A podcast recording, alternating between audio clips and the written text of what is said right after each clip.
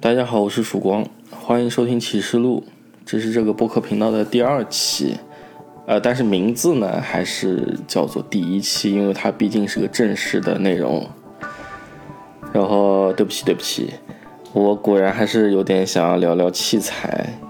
大概直接说别的，比如说呃艺术方向的东西，我可能会露怯。OK，言归正传。对于摄影来说呢，器材是可以分的比较细致的。今天打算讲讲三脚架，那重点仅仅是在于三脚架本身，应该不会想要去说云台之类的东西，毕竟那也是个很大的话题。那么首先说三脚架是什么呢？维基百科说，三脚架是一种便携式设备，用于支撑稳定和升高相机。那么今天重点是要说一说摄影用的三脚架。我既不会说架灯用的三脚架，也不想说独脚架，也不想说摄影机用的那种三脚架。我身边的朋友说，买三脚架有一个三分之一的原则，就是三脚架的价格应该相当于你使用相机的三分之一价值。虽然这个话听起来有一些暴论的感觉，但是我个人认为还是有一定的价值。这种说法，毕竟有不少人，尤其说是初学者，对于三脚架的要求就是能够架住就可以了，对于别的细节来说都非常的忽视，可能认为宁愿把大部分钱花在相机和镜头上面，而三脚架本身并不值得这么大的投入。其实不然，一个好的三脚架可以在很多方面帮到你，而这其中的重中之重，我觉得应该就是可靠这两个字吧。对于会拍照的人来说，应该是非常清楚一个好三脚架的意义在哪里的。那么现在我要聊一下自己对三脚架的看法吧。我个人认为，分类的方式更多的应该还是要看应用的场景。比如说有城市使用为多的三脚架，有登山架，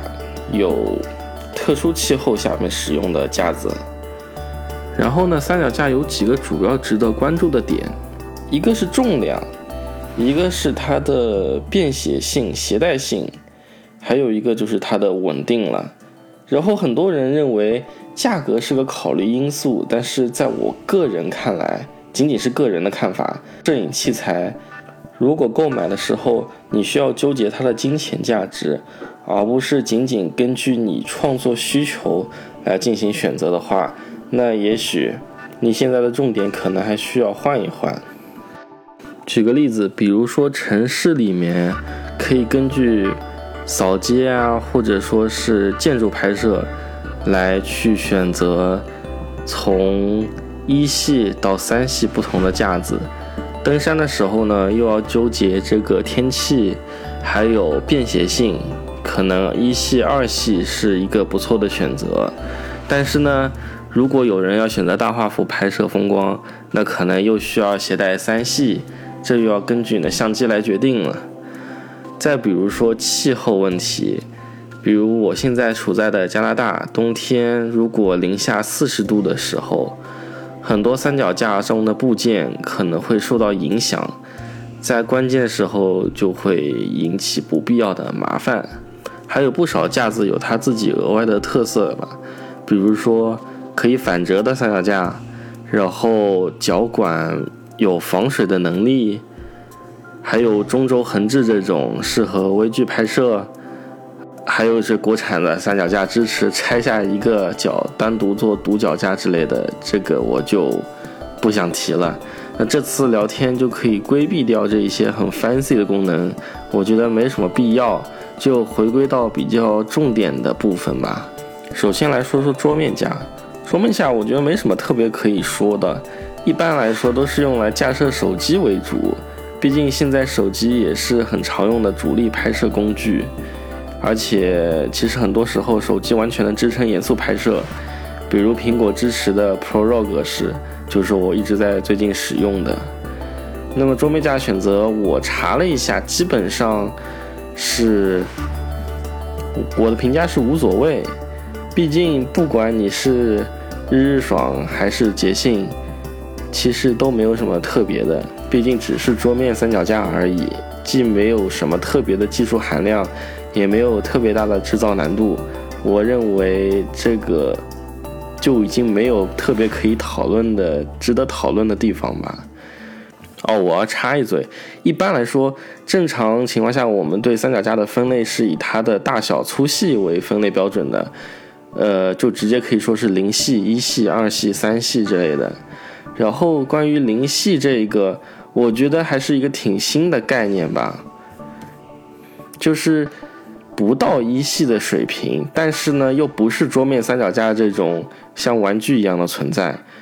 比如说今年我回国。买了一个马小璐的 XT 零四 S，我觉得就可以说到说到。这个三脚架算是马小璐当中，呃新出的产品，应该不是特别新吧，但也肯定不旧。然后它是采用的一把拧的那种方式，这是官方的介绍，说法有点土。一把拧就是把脚管一次性拉伸，当然你可以只拉伸一部分。然后左右旋转脚管进行旋紧，这个官方说法就是相对来说固定的没有这么牢固，但是呢，主要是照顾了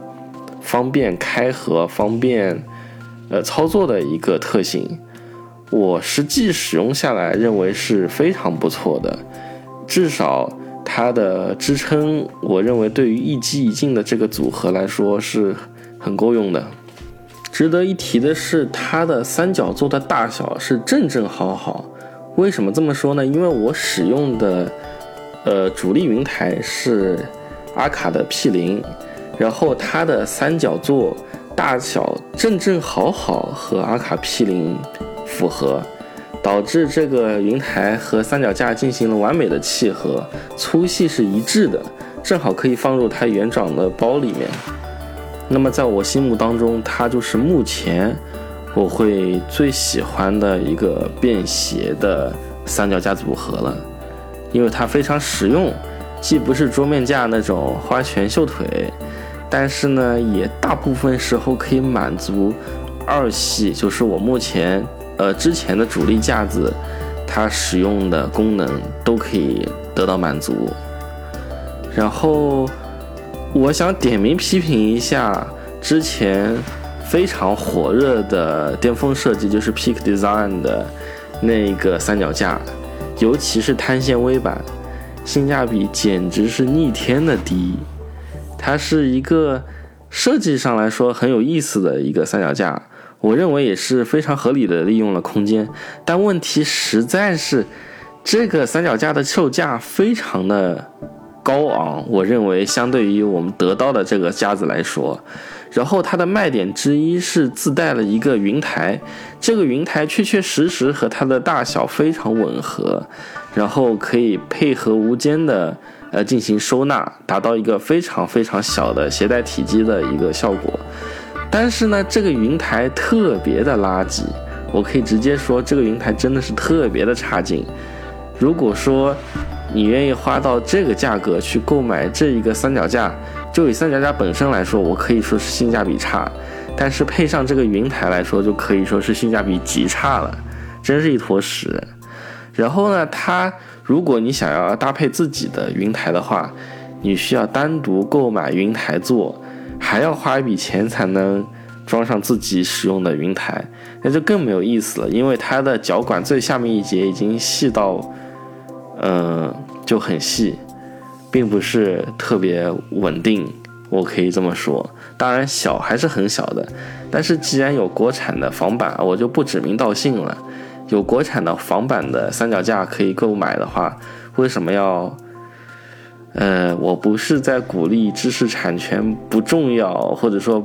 嗯，购买盗版这件事情，但是。国产的效仿者显然做的比它更好，我认为。然后这个三脚架还有一个铝合金版本，这个就就更没有什么意思了。当然，如果你就是看中它的设计，觉得非常的装逼的话，我也不会说什么。但是你已经有这个预算了，为什么装逼不选择其他的三脚架品牌呢？那个不是更实用一些吗？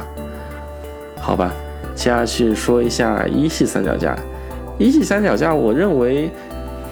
选择可能不是特别多。我认为可以值得说到的一系架子，主要就是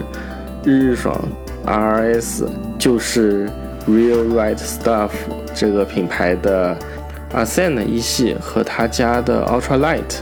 还有一个就是捷信的幺五四五 T，这几个都是比较老牌的、靠谱的三脚架一系三脚架吧。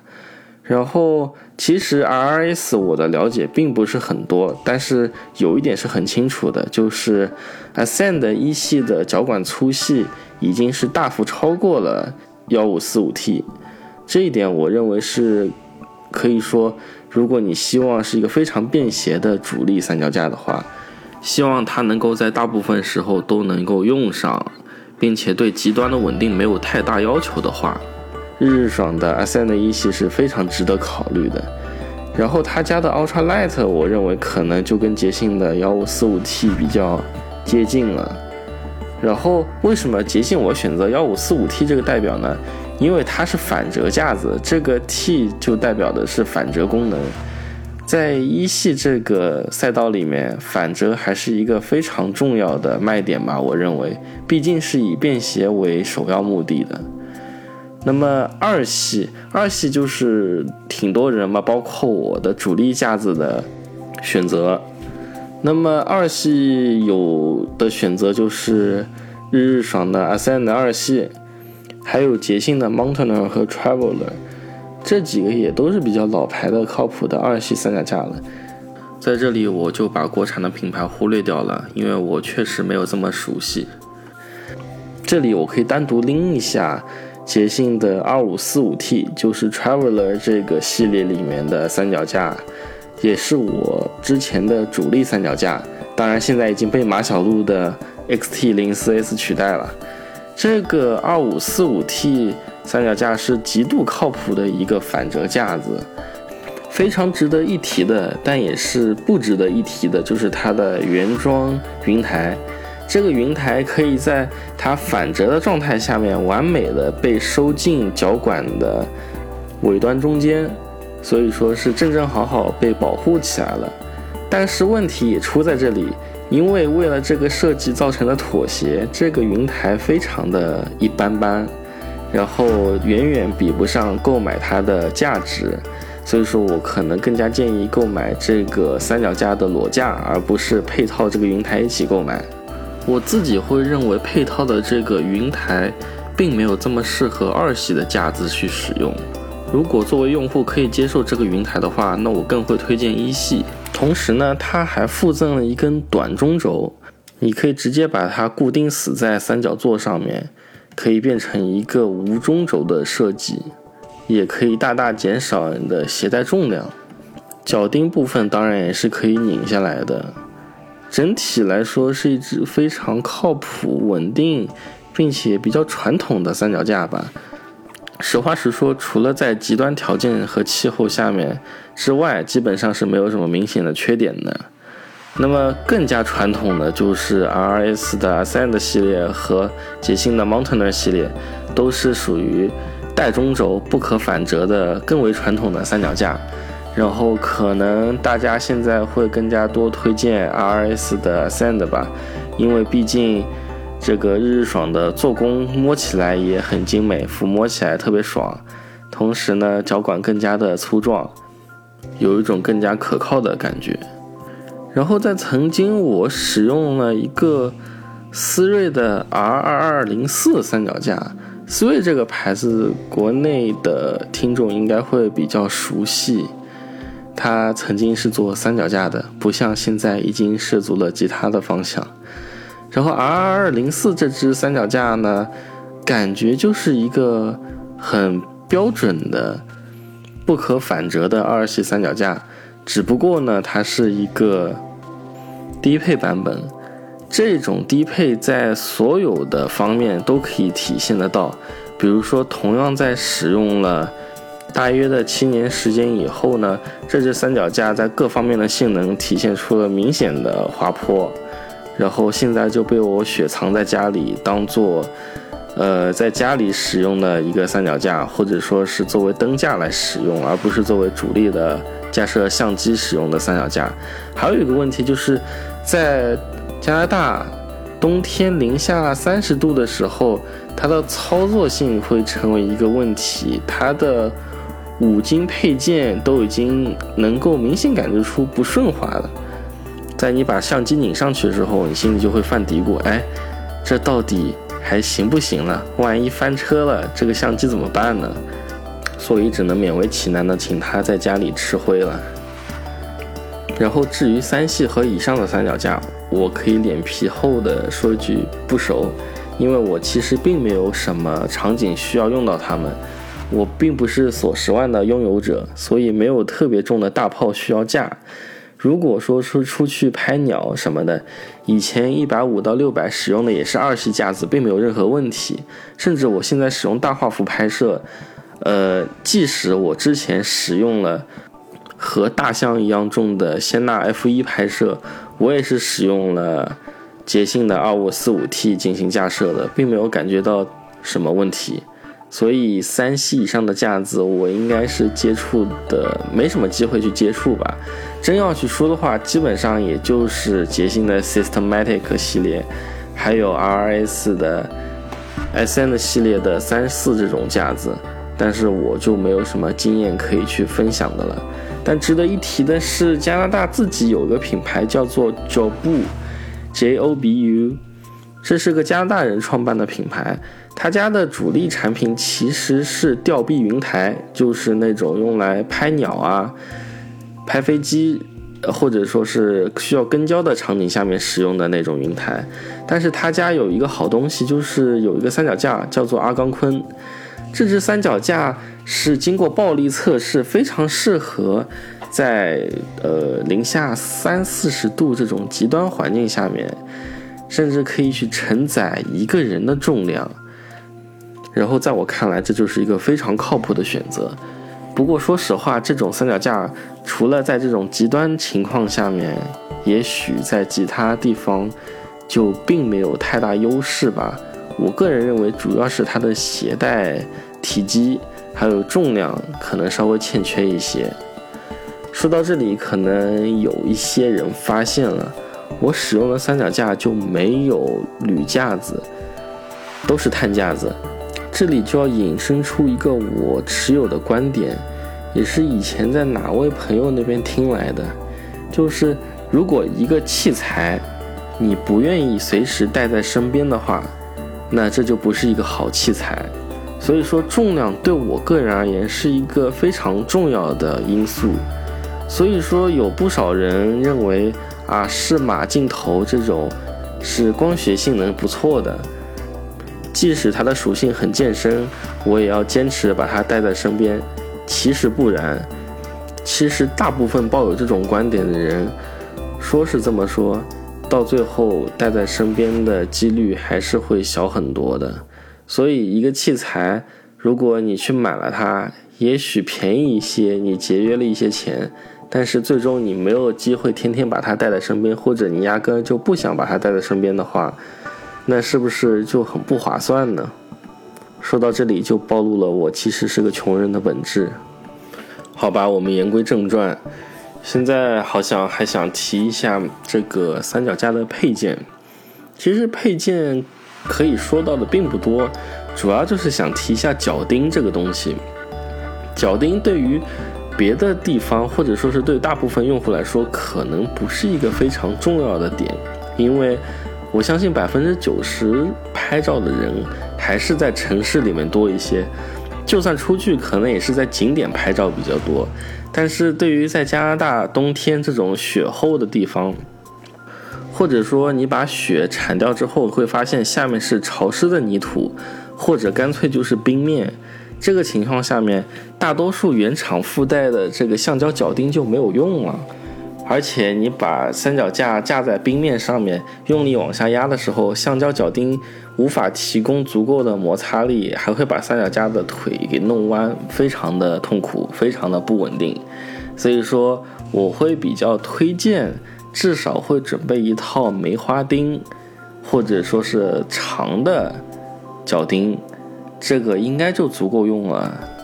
长脚钉用来应付泥泞的地面。然后梅花钉可以用来应付冰面或者大部分情况，然后需要的时候呢，这些金属的钉子还可以当做你的武器，用来防身什么的。还有一个配件，我可能不是特别看重的，就是三脚架包。有不少人应该会把三脚架放在三脚架包里面，然后进行携带。这点尤其是适用于长途旅行的携带当中。当然，我自己的选择是把它放在箱子里面携带，或者就放在汽车的后备箱里面，需要用的时候再拿出来。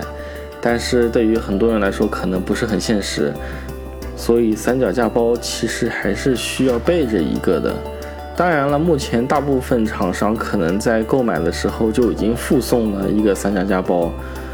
我自己可能就很偏向于捷信送的那个破烂布包吧，因为我自己在携带三脚架出门的时候，那肯定是经常需要拿出来使用的。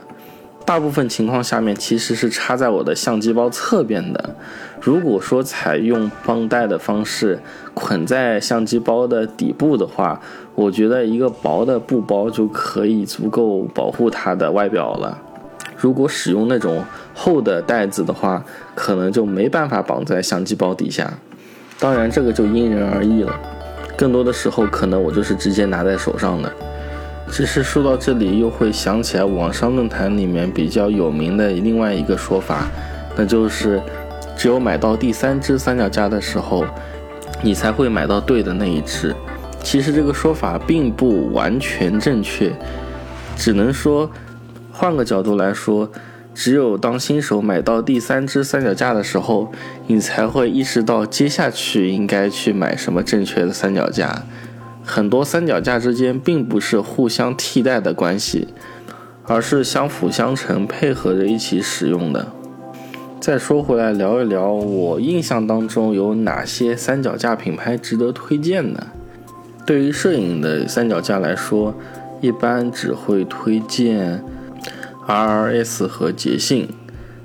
往下一点的选择有曼富图，嗯，曼富图其实我不是很想推荐。不要问我为什么。然后国产的方面，有马小璐、思锐、来图这些品牌。其实谁家三脚架模仿谁家出身的这一个，在网上有很多帖子可以搜得到。不过这个并不重要。我虽然对这些八卦是有所耳闻的，但是并没有这个口才把它说成故事。我只能说这些品牌都不差，都挺好用的。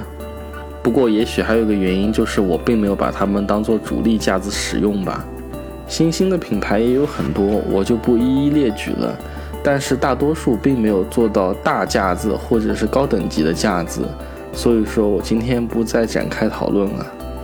但是在最后，我可能还是要重申一遍，我比较推荐加拿大品牌卓布的阿冈昆这支三脚架，在极端的环境下面应该是很靠谱的。然后它的性价比也比捷信和 R S 要高一些。